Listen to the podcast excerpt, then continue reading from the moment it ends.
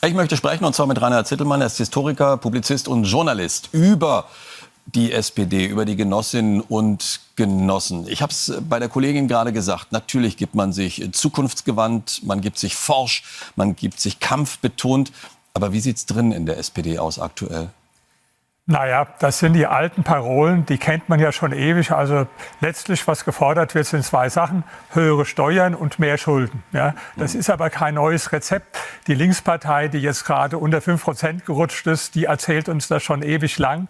Und die SPD hat offenbar so den Hang, jetzt sich auch in diese Richtung zu bewegen. Hm.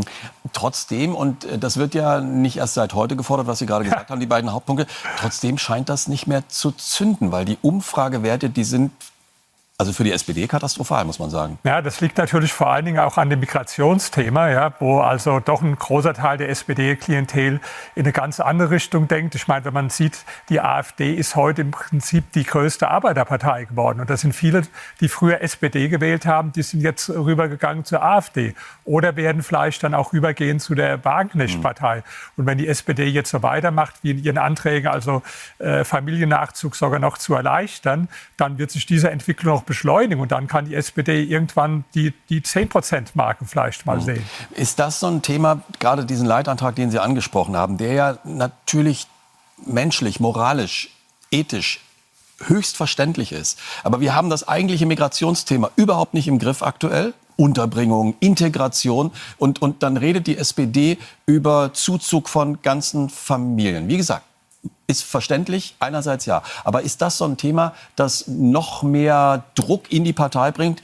Würden Sie da schon von einer Zerreißprobe sprechen oder nicht? Ich glaube eigentlich nicht in Zerreißprobe, weil in der SPD, da gibt es eigentlich niemanden, der jetzt richtig umsteuern will in der Migrationspolitik. Umsteuern würde ja heißen, dass man zum Beispiel das macht, was man in Dänemark macht. Ja? Das will ja aber auch der Scholz nicht. Ja? Da geht es nur darum, ob man im Prinzip mehr oder minder so weitermacht wie bisher oder ob man die Grenzen noch weiter aufmacht. Ja? Das ist im Prinzip die Diskussion. Und also ich habe, wo ich das gehört habe, an den Spruch von dem äh, Habeck von den Grünen äh, gedacht vor ein paar Tagen. Der hat gesagt, er fühlt sich umzingelt von der Wirklichkeit. Und er hat das Gefühl, die SPD-Genossen fühlen sich auch immer mehr umzingelt von der Wirklichkeit, weil das ist ja eine völlige äh, Verkennung der Lage auch was, was die eigenen Wähler äh, denken und was die Mehrheit, ich meine, wir wissen das aus Umfragen, dass 80 Prozent der Bevölkerung einen solchen Kurs nicht wollen. Und die das wirklich wollen, die werden dann Grüne wählen. Mhm. Nicht nur für die Partei sieht es nicht so rosig aus aktuell, was die Umfragen betrifft. Der Kanzler leidet, möglicherweise weil die Partei leidet. Oder was macht das schlechte Abschneiden äh, des Kanzlers in den Umfragen Ihrer Meinung nach aus? Naja, es ist ja wirklich für jemanden, der nicht ein, ein knallhart eingeschworener Sozi ist, schwer überhaupt was Positives äh, zu erkennen bei dem Scholz. Ja, insofern äh, wundert einen das nicht. Das sind ja die schlechtesten Umfragewerte, die es äh, je für einen Kanzler gab. Wobei ich sagen muss, die die Vorgängerin, die Frau Merkel, die fand ich auch nicht besser als den Scholz, mal mhm. ehrlich gesagt. Ja. Mhm. Ähm, wenn wir noch mal schauen auf das, was da jetzt gleich kommt, glauben Sie, dass sich so die äh, insgesamte Stimmung in den Ergebnissen auch äh, der Wiederwahl der Parteivorsitzenden spiegelt? Hat das miteinander zu tun oder ist das unabhängig zu betrachten?